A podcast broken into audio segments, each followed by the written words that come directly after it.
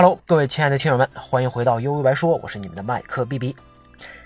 现在大家听到这个 BGM 啊，是上世纪九十年代古董级恋爱养成游戏《心跳回忆》的原声音乐。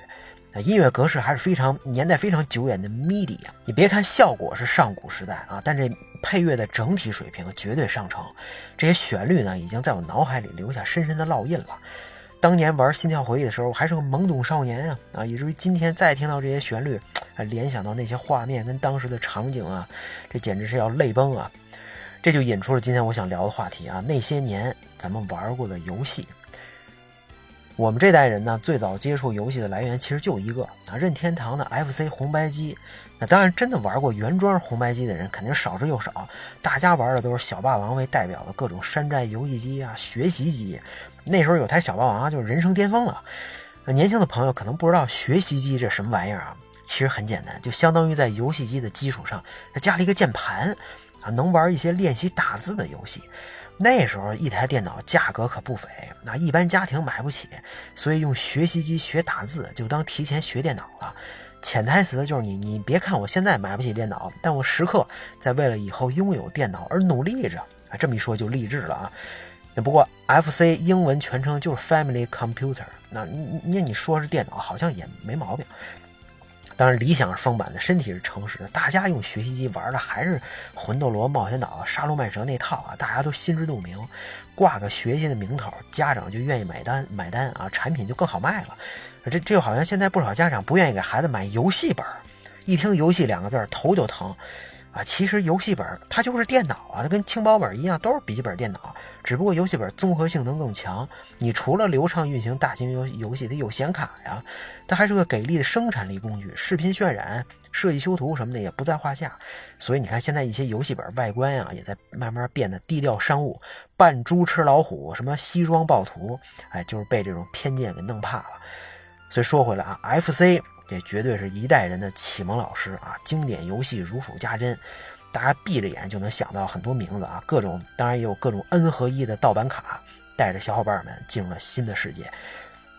那在那个年代呢，当然也绝对不是任天堂一家独大，世嘉跟后来的索尼也都很强啊，只不过世嘉重磅打造的三代主机，这个 SS 啊、MD、DC 都失败了。那那从此之后专攻街机跟游戏软件，我自己对 M D 和 D C 还是非常有感情的。第一次接触小黑 M D 的时候呢，把我惊呆了啊！色彩鲜艳，画面明显更有立体感，音乐效果也上了一个档次。这不愧是世界第一台，这个叫什么多少位？十六位啊！家用电子游戏机，这逼得任天堂祭出了 S F C 这个大招。那两部神作《悠悠白书》《魔枪统一战》跟《魂斗罗》，不知道让我沉迷了多少个假期的日日夜夜。尤其是《幽白树魔枪统一战》，游戏性爆表，啊，能玩出花来啊！不带重样的，单打混战，双人合作，连招配合，还能两个人这个叫什么夹击，把人打死之后持续暴击，一直听惨叫啊，一直听一直爽，特别变态解压。那魂斗罗呢，也也很优秀，在那个年代就有多任务多结局，路线不同，关卡 BOSS 结局都不一样。而且好几场高速行进当中的 BOSS 战设计非常精彩，今天想起来依然记忆深刻。那相比 MMD 呢，DC 更像是一场豪赌，那输的也更惨。当时跟同学在宿舍啊一起切磋 NBA 2K，在这个我忘了叫什么名了，反正是类似虚幻竞技场的游戏里啊，各种夺旗，基本上每天的日常操作很很很爽啊。那关于 DC 还发生过一个非常刺激的小插曲，我们跟对门宿舍各有一台 DC，哎，有一次我们这电源呀，我不记不清是丢了还是坏了，就跟对门借了一个，结果玩玩突然叭一声巨响，这插线板炸了。冒出一大团浓浓的白烟，吓得我们全都窜出去了。后来，这一问对门才知道，他们这 DC 啊是欧版，我们的是日版。这电源线它不通用啊，悲剧就是这么来的啊！啊，这这就好像是 DC 的失败一样，对吧？说到 DC 的失败，就不得不提一句旷世巨作《沙漠》啊，好像是命中注定啊。沙漠跟 DC 就像一对悲情好基友，他们俩的命运被紧奇妙的哎紧紧绑在了一起。一损俱损，一荣俱荣。很遗憾，我也没玩过沙漠，但事后看，沙漠也不愧是倾全力打造的精品，品质非常高啊！各种细节在今天可能都无出其右。剧情虽然简单啊，倒也引人入胜吧。我记得好像还还有个新闻啊，就说一个老外啊，他这个就受受到了沙漠的感召，独自来到咱们广广西桂林过上日子，还就不走了。我也不知道这老哥今天是不是还在啊？但是你想想啊，由日本人传递的中国文化感染了一个西方人，这事儿本本身就很神奇啊。那 DC 跟世嘉的衰落呢，伴随的是索尼的崛起。这索尼跟其他两强不一样，人家家大业大，不都指着游戏吃饭？集团那么牛逼啊，资源也够其他人喝一壶的，有足够的资本拉拢其他第三方加入自己的阵营。你看后来就拿下了像《勇者斗恶龙》啊、《最终幻想》啊、《生化危机》这种大 IP，说明 PS 就成了。那当年 PS 呢，对我们来说就是奢侈品，要想玩得专门去游戏厅。说是游戏厅啊，其实不一定什么场所，这环境大家也可以想象。那时候啊，一个小时花几块钱，各种切磋拳皇九七的同学可不在少数。后面呢，《最终幻想八》的出现，我觉得就是 P 给 PS 做了一个特别好的宣传名片，仿佛就就是在告诉当时中二少年们啊，给你们看看什么叫真正的高级感，别老天天打打杀杀的啊。那段。尤其那段这个斯考尔跟利诺亚跳舞的 CG 惊为天人啊！再配合王菲的《I Saw Me》，我一度认为这就是 3D 动画的极致，不可能再有进步了。那到了 PS2 时代，索尼更是不可阻挡，各种大作层出不穷，就已经是游戏主机的第一选择了。索尼的成功呢，让让一家公司看不下去了。这家公司就是微软啊，一直致力于占领用户客厅，但从没成功，一直在努力的比尔盖茨，怎么能放任几大厂商为所欲为啊？大喊让我来！于是 Xbox 就成为了微软的战略性产品。那为了占领当时游戏大本营日本，可谓是无所不用其极啊！八仙过海，各显神通，什么招都用出来了啊！向路人征求这个产品改进建议。优化制作小手柄，改名叫鼠，拉拢日本开这个这个厂商给 Xbox 发行开发游戏，甚至市场推广人员好像还学习怎么用筷子啊，想通过这种方式了解日本人的思考方式跟需求。你作为职场上的打工人，这可以说不能做得再好了。